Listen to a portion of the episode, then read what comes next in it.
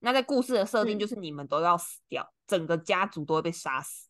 这个 fucking world fucking world，所以你就是一定要派一个人去，那派我侄子好了，他有年龄限制啊。开玩笑。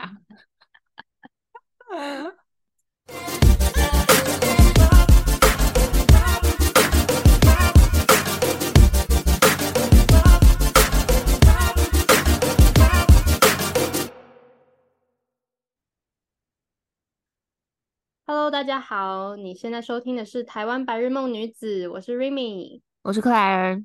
进入正题之前，可以讲一下，就是因为我们不是有社群嘛，脸书或者是 IG 这样。然后我最近就是去后台看了一下数据，就是是有人来看的诶、但我们没有在经营。你算 IG 还是脸书？呃，脸书会跳通，那我们有需要脸书吗？我不知道哎、我就想说其他那种很大的你说 podcast，老人，可是他们都有办啊，我就想说我们也办一下服务老人。还是有人在用吧，毕竟我们还是有触及到啊。反正就是因为有人去看，然后就会跳出通知说，哎，这这周可能这个账号触及了多少人这样。然后我就嗯想说、o h my god！所以是有人去搜，然后发现，哎，怎么都没什么东西，办个账号都没有在管，好像不太好。但真的不知道要发什么哎、其实。对啊，但就是大家如果听到这一段的话，请再给我们一点时间。只有想到呃就是知道呃想到一些方法，知道怎么经营的时候，会再更新上去。大家还是可以先按赞订阅，好不好？我们今天的主题是什么呢？克莱尔，我们小时候曾经都有一系列非常红的戏剧啊，或者是那种小说翻拍成的电影，又再度被重制，或者是他们要从电影然后换成影集的方式下去更详细的描述这个故事，这样。所以就想要来跟大家讨论一下那些年我们很红的戏剧、电影或者是综艺节目。所以刚刚讲那个就是哈利波特嘛，对不对？对，哈没错利波特，出影集，因为他总共不是有七集吗？就是书嗯的话，哈利波特有七集，那现在就是会耗资十年，把这七集全部换成影集，然后拍哦。哦哦哦哦哦，了解。然后反正就是大家就开始在讨论选角这件事，因为其实我觉得电影版的选角还蛮贴切的，就是以哈利跟荣恩来讲，都有符合罗琳她当初在小说里面的描述。我觉得唯独就是妙丽真的太漂亮了，后面的那个影集如果要超越很难呢、我是先看电影，觉得好看，我才后来才去看小说。嗯，所以我不会有小说党那种，就是很执着说选角到底符不符合原著的这种执念。这个就不是什么前传后传，这个就真的是就是哈利波特的故事重演一次，是吗？对，可是差距就是因为就像你刚刚讲的，小说党的粉丝会很执着于就是选角这件事，然后除此之外，就是电影毕竟有限嘛，一部了不起三个小时好了，可是你没有办法把这么厚一本就是动辄五六百页的小说全部都拍进去，所以他一定会省略掉一些比较详细呀、然后比较冗长的地方。那这所以也是当他这次就是都细细的拍出来就对了。听说是要走这个路线。那我觉得我应该还是会看，因为嗯我真的就是我就是哈迷，没错。然后如果可以再一次看到这个世界，如果它的整个妆造啊、背景、道具什么都跟电影一样，很这个这个水准的话，我应该会再看一次吧。欸，可是我得说，我觉得影集系列，尤其像这种美国影集啊，我觉得他们的精致度不输电影诶、就动所以就蛮值得期待的啊。对对对，都还是很到位。最近一直有广告在播的是，就是《饥饿游戏》的前传要出来了。然就是影集还是电影，你有看过《饥饿游戏》吗？我好像只有看一两集，那、总共是三集吗？《饥饿游戏》要上映的是前传，那是在二零二三年上映，上映的档期十一月十七号，所以等于是年底的时候，嗯，系列电影就是珍妮佛劳伦斯拍的，总共就是三集这样子。我好像有看过第一集，可嗯是我不喜欢这种故事设定。就像我之前说，我不喜欢那个《晋级的巨人》，哦，就是太残忍，就是很明显不是 happy ending 的这种。对我就不喜欢那么残忍的世界观，我也不喜欢血腥暴力，不喜欢这种，我就觉得这种故事设定本身就很恶趣味，我就很讨厌这种。所以我看了第一集，我可能第一集都没看完，我觉得就是我发现这就是一个很反社会、很变态的规则，所以我就没有往后细看。哦，饥饿游戏当初我是先看了小说，它是少数我有先看完小说，全部看完，然后才看到电影的。然后我得说，我那时候看小说的时候也是痛苦万分，就前面很好看，然后到后面知道后面的结局的时候，你就会觉得，那你可以大致告诉我结局是什么吗？嗯，结局就是剧情的最后，就是他们参加那个游戏剧情的最后，只剩下凯尼斯跟彼得。然后那时候就是你要嘛就是女杀男，要不然就是男杀女，因为只能有一个人活下来。结果那时候就是彼得跟凯尼斯，就是凯尼斯就跟彼得说，我们一起把就是毒苹果吃掉，然后一起自杀嗯这样。然后那时候大家就因为他们是十二区吧，我记得小说里面是分十二区，然后就是从最有钱到最穷的人都会在那个时候很认真追这场 live show，然后那时候大家就发现不行啊，他们要就是死掉了，怎么可以让就是这一对就是人家就是你知道看节目都会有那种配 CP 的感觉，嗯嗯就会觉得不行，他们这样殉情没有办法接受。然后举办这个活动的主办人那时候就，我记得那一幕我在看小说的时候，我一直觉得很白痴，就是 他就一直改变游戏规则，他就会说什么，就是你们现在就是要其中一个人活下来，然后另外一个人就是得死，那你们自己想办法看要怎么办。然后后来发现不行，两个要一起死的时候，他就说不行，我改变主意了，现在就是你们两个都可以活下来。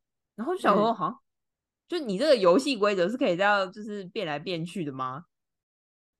就没有原则啊。对啊，就是没有原则。所以那时候看《饥饿游戏》，就是过程中，好了，我觉得我内心可能有默默把就是凯尼斯跟那个盖尔，就是连恩汉斯沃演的那个角色，算是男二啦。我就是有把他们配成对，然后就一直觉得，因为彼得在小说里面的描述是一个比凯尼斯还要矮的男生，然后有点其貌不扬，然后方方的脸啊，然后有点魁梧厚实的肩膀这样子，所以你就很难嗯把他跟男主角连连接在一起。嗯到，他最后跟凯尼斯在一起的时候，我觉得我很失望。可是我看到这边，他说最后的结局就是他们两个一起获胜，然后一起活下来了嘛。嗯但是这个彼得就是明白了，凯尼斯是为了博取同情，然后故意说“那我们一起死”，所以他觉得很心碎，是这样吗？对对对，呃这个好像是第一集还是第二集左右的剧情内容。反正最后就是他们，因为他们是最贫穷的第十二区，所以他们就要嗯开始联动其他区，然后开始反抗最有钱的第一区这样子。然后就等于是要开战，要打仗了。然后嗯后来就是男二会死掉，但是凯尼斯其实喜欢的是男二，可是最后就是因为他跟彼得一起这么奋斗下来，他也失去了就是很多家人，所以他他们两个就最后就还是在一起。那我是觉得，我我我不知道后面你讲的那些啦，但嗯是我我这边看到他就觉得，哦，凯尼斯不是真的喜欢他，只是为了博取同情，所以他很心碎。我就觉得他是智障吗？他这一招让两个人都活下来，你活下来了，你本来要死，你本来可能会死的，嗯，这一招就是让你们两个都活下来了，然后你还在那边纠结说，呃，他不是真心喜欢我，你是白痴吗？他就是演了一个假 CP 啊，然后幻想说自己可以扶上位啊，啊，是不是太凶了？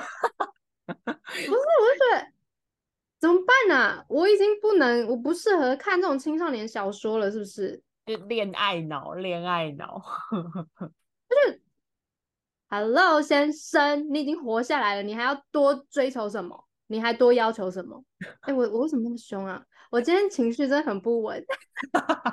我想要问你一个，就是凯尼斯在第一集一刚开始投票，他们会选说，就是谁要去参加这个饥饿游戏？故事内容是这样。我知道，本来是他妹嘛。对对对，然后他就是因为他妹年纪太小，所以他就决定要代替他妹妹去出战。好，我们两个都是妹妹，上面都有姐姐，但现在。反过来，如果假设是我们的姐姐抽到了，然后你会代替你姐去出征吗？假设我我们变成姐姐吗？不是不是，你还是妹妹，你的身份没变，你就是妹妹哦。因为你姐被抽到了，可是我觉得以我们的身体状况，好像都比姐姐强强壮吗？你有吗？你有比你姐强壮吗？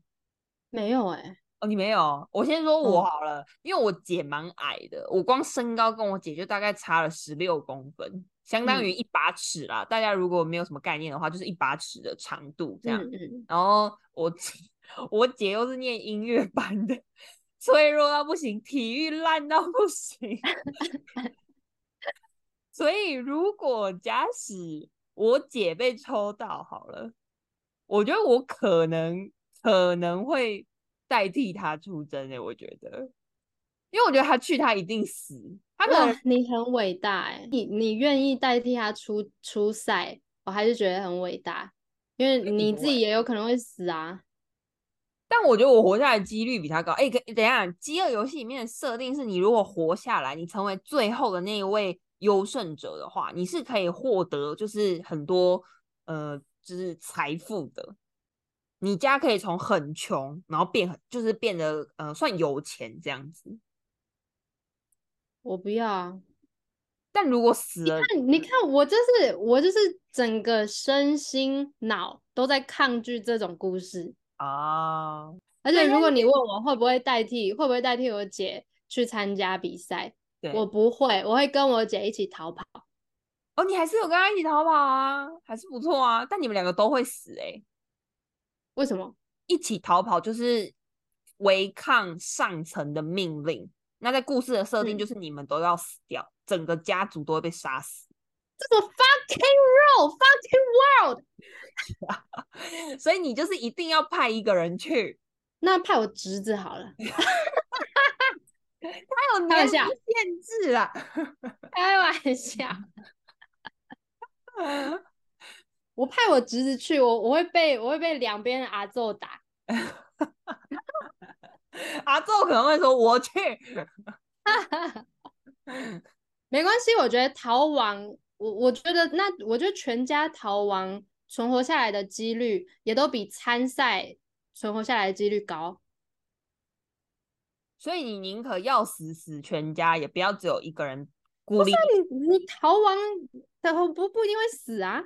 会啊，你在故事中的设定就是会死，没有，你要先想象你在故事里，你不能一直用我们现在故事里我逃到世界各地，他就有办法追得到我们哦。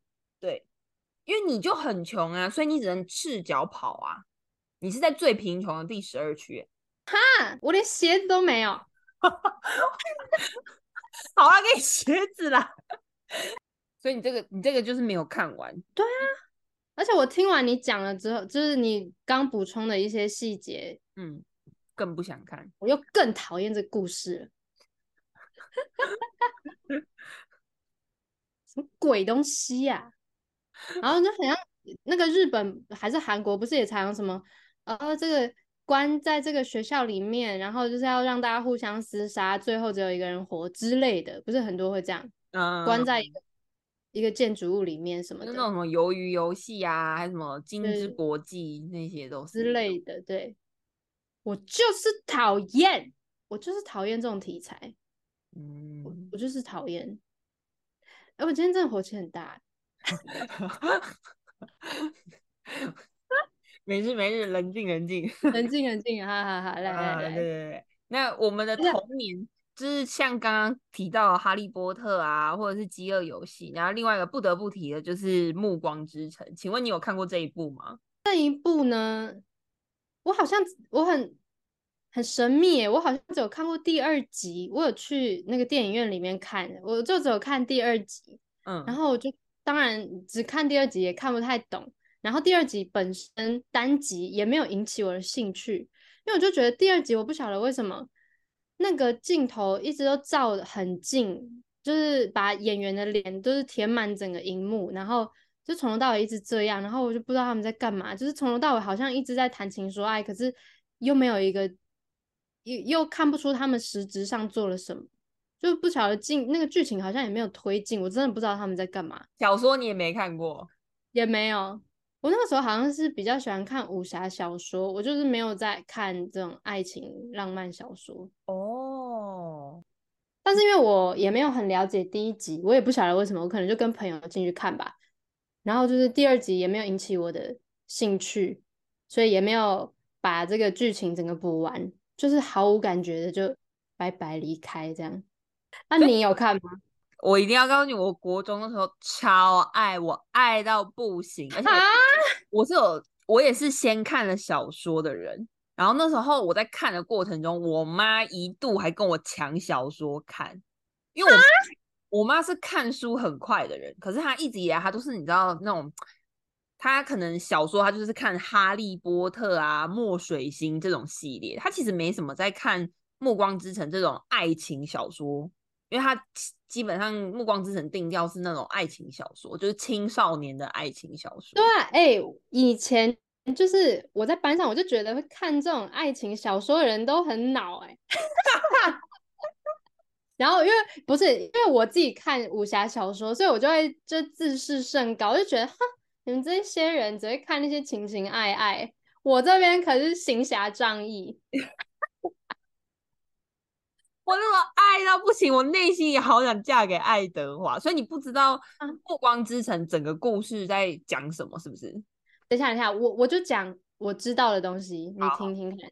OK，就有男主角是吸血鬼，然后女主角是人类，然后女主角有好朋友是狼人，嗯，男二。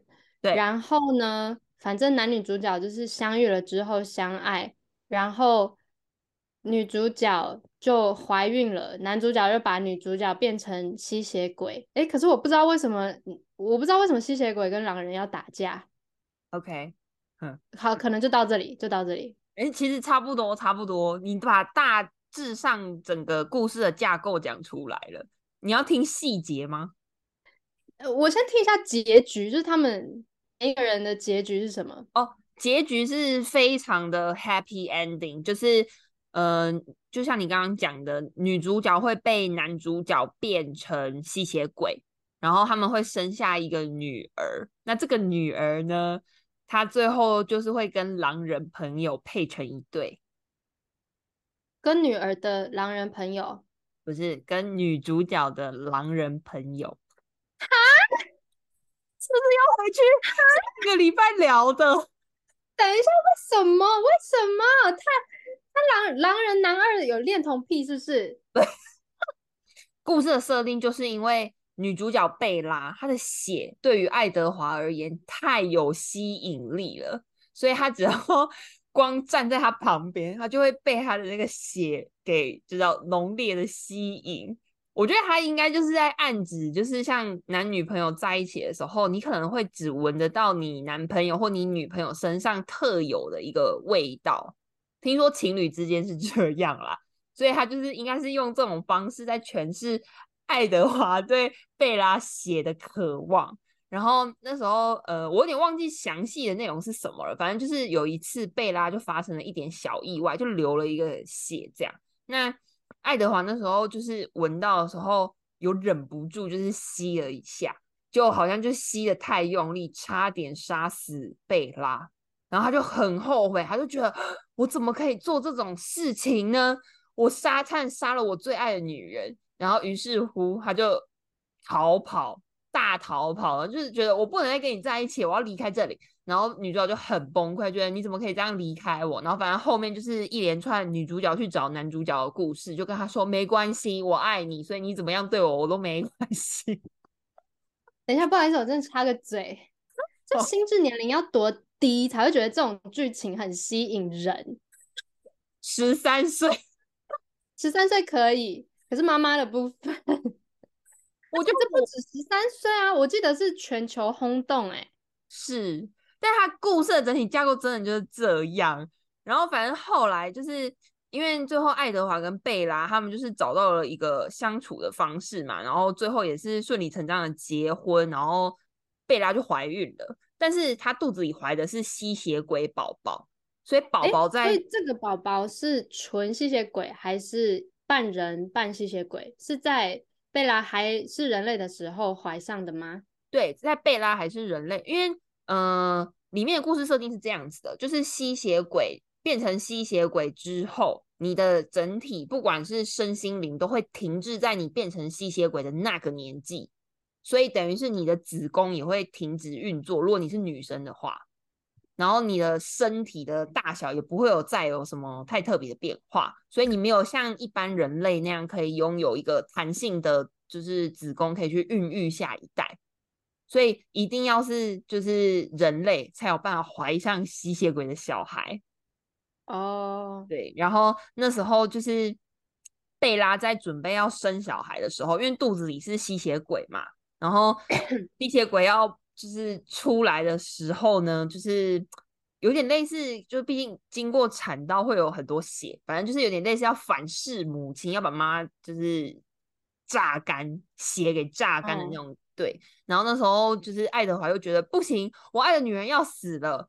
但不管怎样，我一定要救她，没有她我活不下去。所以男主角就把贝拉变成吸血鬼了。这样嗯，然后刚开始就是呃前面有提到就是男二嘛，雅各他是个狼人。那嗯狼有什么优点呢？就是他听力非常的好，所以他可以大老远就听得到心跳声这样。所以他那时候就一直就是他就就一直告诉爱德华说：“你不能他的世界不就很吵呃对。”？OK，对，然后反正他就会告诉呃雅各就会告诉爱德华说，你不可以把贝拉变成吸血鬼，你们两个在一起可以，但我唯一的要求就是你要让他保有他人类的这个身份，干雅各什么事？因为嗯、呃雅各会知道说，诶应该说贝拉其实内心希望跟爱德华在一起，但是他其实他还是很喜欢当人类这件事，所以雅各就会以一个你知道风纪股长的角色来帮贝拉伸啊？张，就说他不想要当吸血鬼，他只想要当人类，所以你不能因为你想要跟他，因为吸血鬼是永生的嘛，他不会死，然后人类是有寿命限制的，所以你不能因为想说你不想要失去他的这个想法而把他变成吸血鬼，一定要在就是他真的逼不得已了，可能譬如就像故事里面啊，故事里面就是设定说贝拉那时候在怀孕在生小孩的时候，差点死在就是产台上，所以才把他变成吸血鬼。一定要在这种逼不得已的情况下，你才可以把他变成吸血鬼。好，我了解了，但是嗯干雅各屁事，就是这种这种话，但是好，应该是女主角的爸妈讲吧。对，就是到底干雅各屁事？你已经追求失败了，可不可以就是哎、我跟你说，我那时候在看的时候，因为我其实也只爱爱德华这个角色，所以我那时候也一直觉得贝拉这个角色真是个臭 bitch，就是他在里面一直是处于两个男生之间，就是他爱着爱德华，同时也拥有了他，但他又不想要失去雅各这个朋友，他就会一直我知道，很我有感受到，对，他会一直很 care 雅各的想法，然后雅各只要跟他说，就是哦，我不希望你跟爱德华走得太近，然后他就是那种会觉得说没关系，一切都可以用爱感化一切的，然后他就会跟雅各说，哦，只是你不太理解爱德华、啊，你们如果见面认识了之后，就是可能会很好，然后殊不知见面就开始这样 呲牙咧嘴是不是？我就想说搞屁哦，好怪哦，真的好怪！你已经拒绝人家了，然后你还说，呃可是我还是希望跟你是朋友，你怎么那么自私啊？对，反正贝拉在角色设定上非常的不讨喜，然后嗯那时候反正就是雅各就是以为贝拉被爱德华杀了，因为他的心跳在就是变成吸血鬼的那一刻有暂停那么一瞬间，所以雅各嗯。就以为贝拉死了，他就觉得我痛失了一个就是我曾经很深爱的女子，我真的白眼翻到南半球，我真的哦，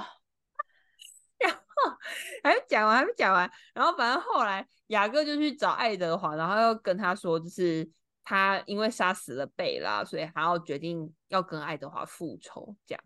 然后反正后来就是解开误会，尽释前嫌，然后就发现不对，我一直以来就是听到的那个心跳声，其实是贝拉肚子里的小孩。因为在狼人的就是世界里面有一个叫命定的东西，就命中注定的那个命定，然后他们就是可以就是靠着这个命定找到他人生中的另一半，所以他那时候就命定的关键就是分辨的东西是什么？他要怎么知道这个人就是命定？好像就是心跳，我如果没记错的话，好像就是心跳。然后谢谢哦，好好容易理解哦，哇，好棒哦，哪个大聪明想的规则啊？哇哦！然后他那时候就是一直刚开始他一直以为他喜欢贝拉，就是因为贝拉是他的命定。但后来贝拉把小孩生出来之后，他就发现不对，他的命定是贝拉的女儿，所以最后他就是跟贝拉的女儿在一起了，然后叫爱德华一生。丢狼拔，我跟你说，国中看都真的很好看，而且我要讲，但是为什么那么这个剧情走向为什么那么明示？明示哦，你说八点档吗？对啊，当初《暮光之城》写出来的时候，作者在受访，他就说是他做梦梦到的。我相信，就因为这个很荒谬，这剧情荒谬到很像在做梦，因为梦里的事情也都荒谬嘛。嗯嗯嗯。我所以我相信，因为当初爱德华这个角色是罗伯·派丁森演的，然后大概是就是西追哈利波特的西追，对，没错。当初罗伯·派丁森他先去演西追的时候，我那时候还进电影院看那一集的哈利波特，就是火杯的考验嘛。然后我去看的时候，大家因为西追在角色里面是设定成一个就是什么大帅哥这样子，然后那时候看到罗伯·派丁森的时候，觉得呃还好吧，有很帅吗？然后去看了《暮光之城》的时候，就觉得。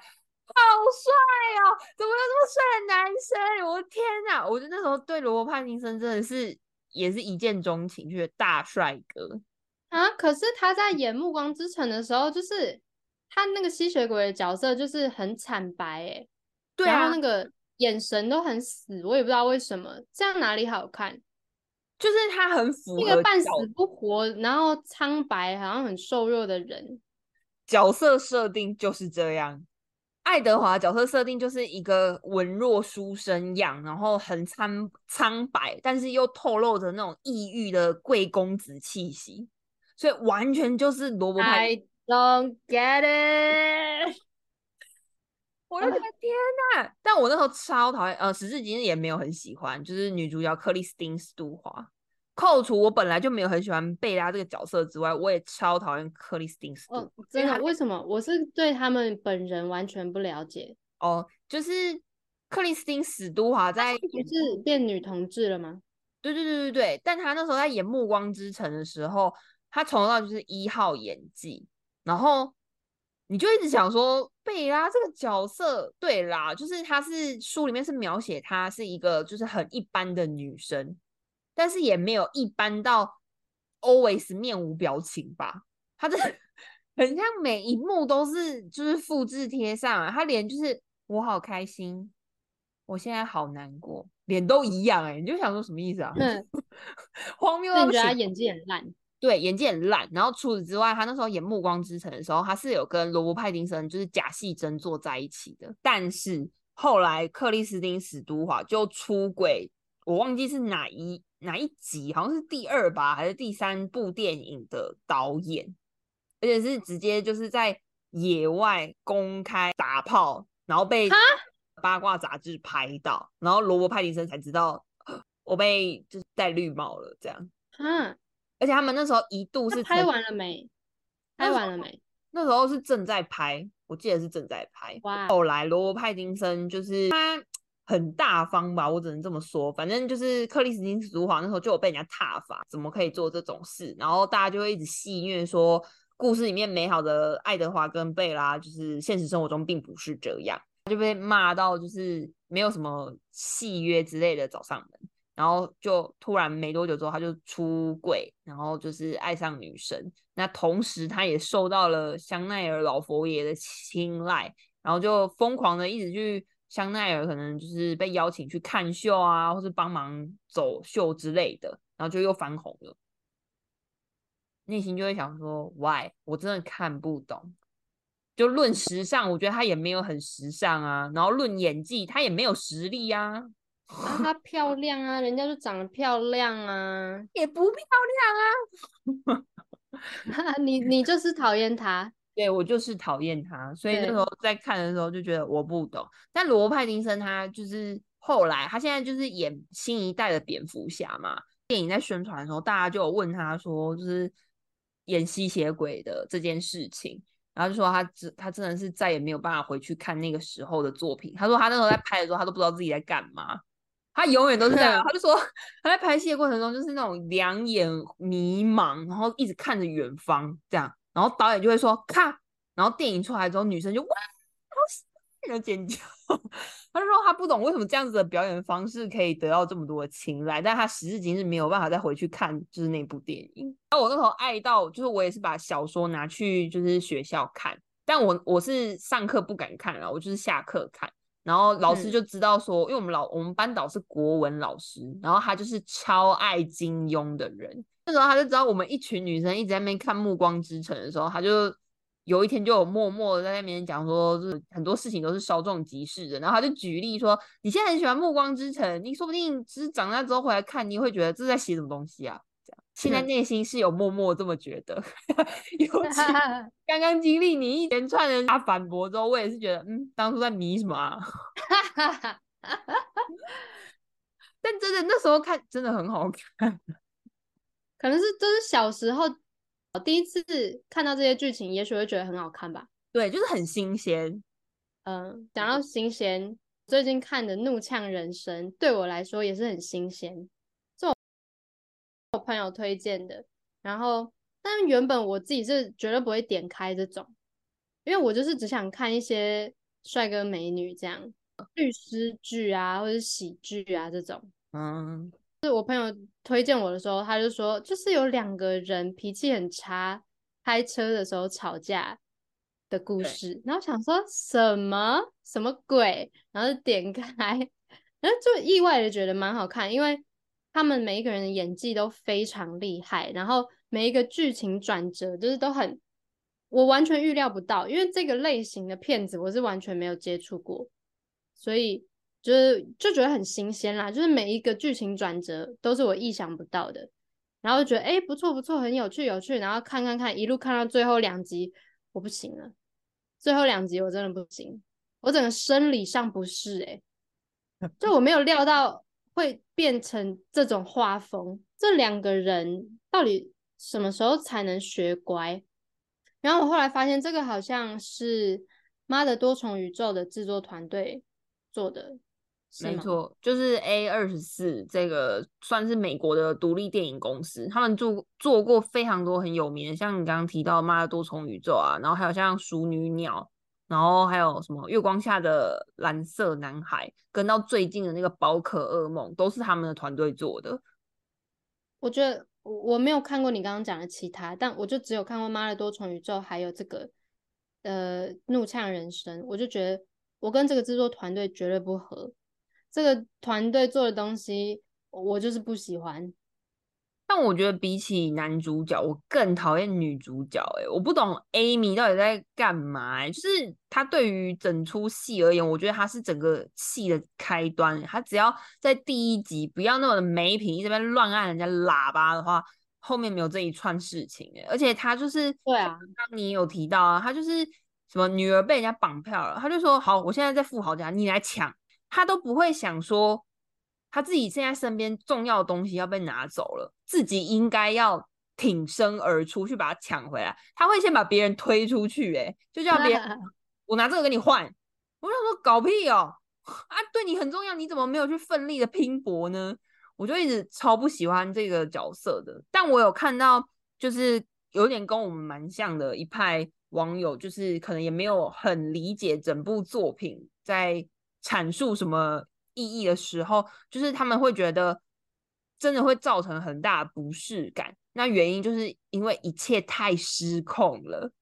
对，就是很失控。我天啊，这一切也太不在你的掌握之中了，这样，然后就会觉得看了很不舒服。没错，对。而且你刚刚提到那个把富豪夹两段那个啊，我一定要再回去讲一下重启人生那个，就是重启人生是之前前几集的那个 podcast 有提到的一部日剧。大家如果没有看的话，这部日剧真的非常的推荐。然后超级好看。对，但以下也是有点小暴雷，因为它里面就是女主角会呃经历过各种不同的死法，然后再到阴间地府重新投胎，然后选择当人类，这样一直轮回的一个过程。那在前面几次的死法，她都是被车撞然后死掉的。我也超讨厌这个拍摄手法，因为像美国的那个《惊声尖叫》，就是搞笑版的《惊声尖叫》，他们就是有。某几集都是这种路线，就是会让人可能，比如说走过去，然后走到一半，突然间有一个很快速的那种，有一定都是高中校车，就是黄色的那一台校车，就这样砰撞过去，然后就结束，换下一幕啊，那个人要么重伤在病院，要么就死了，这样。然后那时候重启人生，就是前面几次女主角死法都是走这种路线，我就一直 PTSD。我就很想跟他说：“你不要有东张西望，骑脚踏车好 好骑，路对，就很想叫他走路走里面一点。对，我就觉得哦，我真的是受不了哎，我也是超讨厌这个拍摄手法的。嗯，对，但他一直很频繁的被利用在各种戏剧里面，我真的拜托大家不要再用了。